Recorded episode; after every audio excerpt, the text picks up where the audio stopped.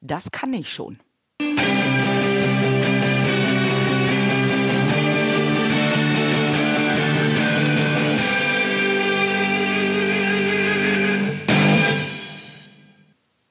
Herzlich willkommen zum neuen Podcast aus der Reihe Verkaufsfrequenz. Dein Podcast zu den Themen Verkaufen, Empathie und Mindset, damit du deine Verkaufsfrequenz optimieren kannst. Mein Name ist Nadine Krachten, die Verkaufstrainerin. Und heute möchte ich den Podcast mit einem ganz, ganz dicken Dankeschön beginnen, da ich wahnsinnig viele Themenwünsche und Ideen von euch bekommen habe, welche Dinge ihr in weiteren Podcast-Folgen hören wollt. Und selbstverständlich wird jede einzelne Idee und jeder einzelne Themenwunsch von mir aufgegriffen und in einen der nächsten Podcast-Folgen bearbeitet. Ich habe mir in dem Zusammenhang auch noch was ganz Besonderes für dich ausgedacht. Bei dem ein oder anderen Thema habe ich noch einen weiteren Experten mit in den Podcast hineingeholt, so dass wir dir dort zu zweit Input geben können.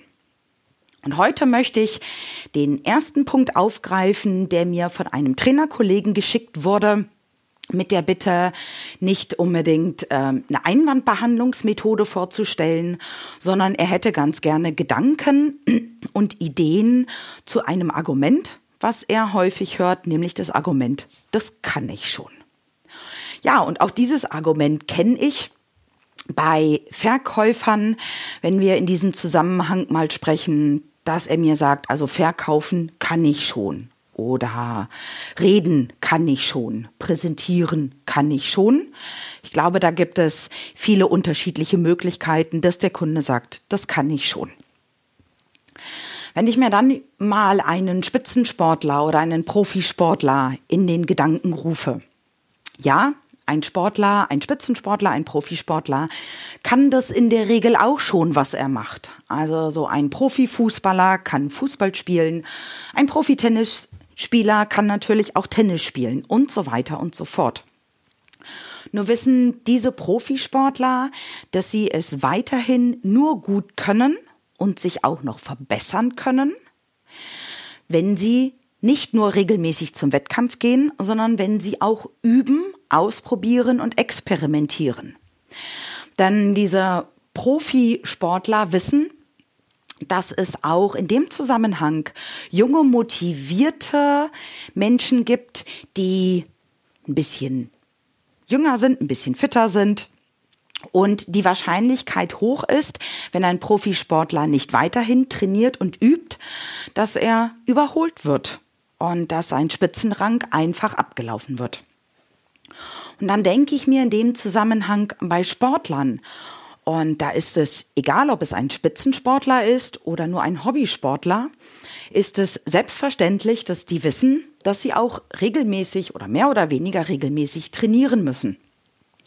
Dann stelle ich mir natürlich die Frage, wieso ist dieses Selbstverständnis, was im Sport da ist, nicht im beruflichen Kontext auch da? Wieso wissen wir nicht im beruflichen Kontext oder häufig nicht, dass wenn wir irgendeine Tätigkeit ausüben, die auch immer wieder optimieren und verbessern müssen, damit wir zumindest auf dem Stand der Dinge bleiben, auf dem Stand wir uns gerade befinden. Dann sehr viel, gerade wenn du schon sehr routiniert bist in deiner Art und Weise, ist sehr, sehr viel deines Wissens im Unbewussten drin. Und das ist ja auch gut und das ist ja auch richtig so, weil du dann sehr routiniert an bestimmte Dinge herangehen kannst und die auch dir sehr leicht von der Hand gehen. Nur, wenn dein Wissen im Unbewussten ist, ist manchmal die Gefahr, wenn du aus welchem Grund auch immer aus der Routine heraus geworfen wirst oder herauskommst, du keinen Zugriff mehr auf dein Wissen hast. Ja, und das ist mir vor einiger Zeit selbst passiert. Da musste ich sehr über mich schmunzeln. Zu der damaligen Zeit hatte ich noch einen Schaltwagen. Und bei einem Schaltwagen ist es ja häufig so, wenn der Rückwärtsgang eingelegt werden muss, dass man irgendwas Besonderes machen muss. Also bei dem einen Auto war es drücken, bei dem anderen ziehen und so weiter und so fort. Und ich saß in diesem Moment auf meinem Beifahrersitz. Vielleicht kennst du das auch, wenn du auf deinem Beifahrersitz deines Autos sitzt, dass das schon irgendwie ein ganz komisches Gefühl ist. War für mich auch. Und der Fahrer hat mich gefragt, wie der Rückwärtsgang dann reingeht.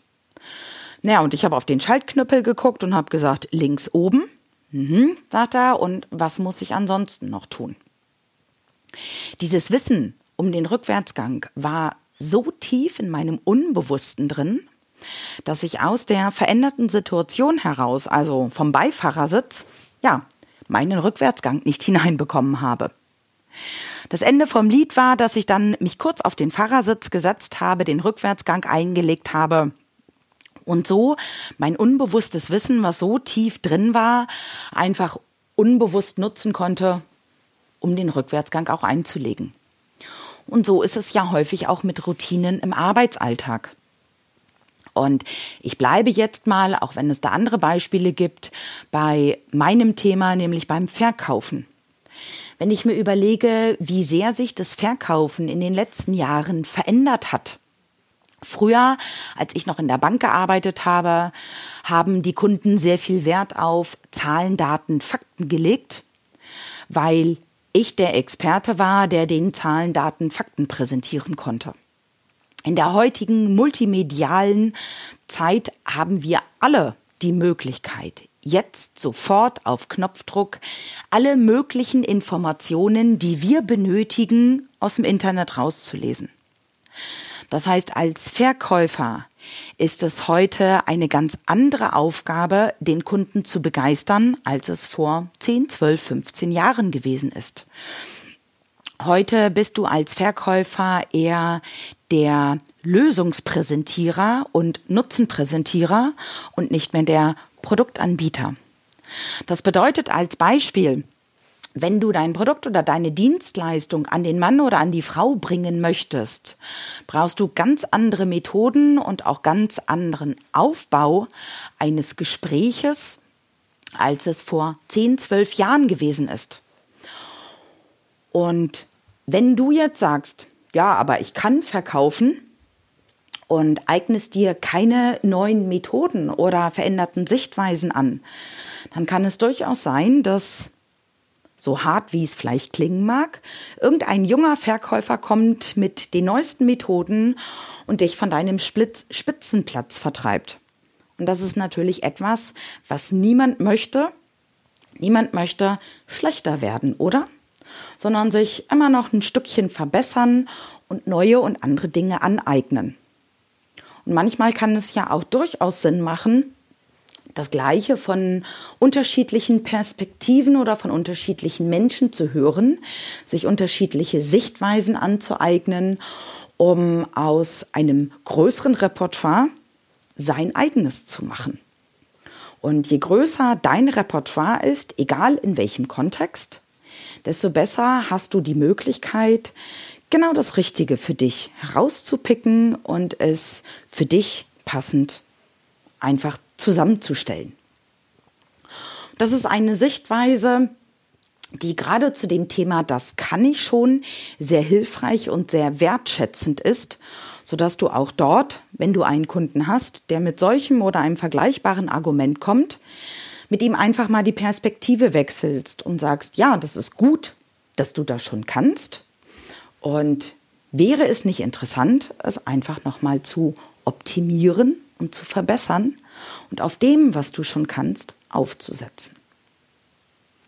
Dieses meine Gedanken zu dem Thema Das kann ich schon, welches ich als Wunsch für eine Podcast-Folge bekommen habe. Natürlich möchte ich aber auch dich im Verkauf verbessern, optimieren und dir unterschiedliche Sichtweisen zeigen.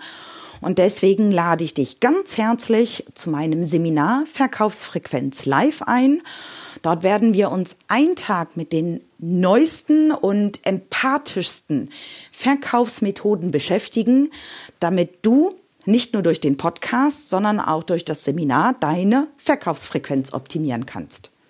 Wie du dein Ticket bekommst, findest du in den Show Notes.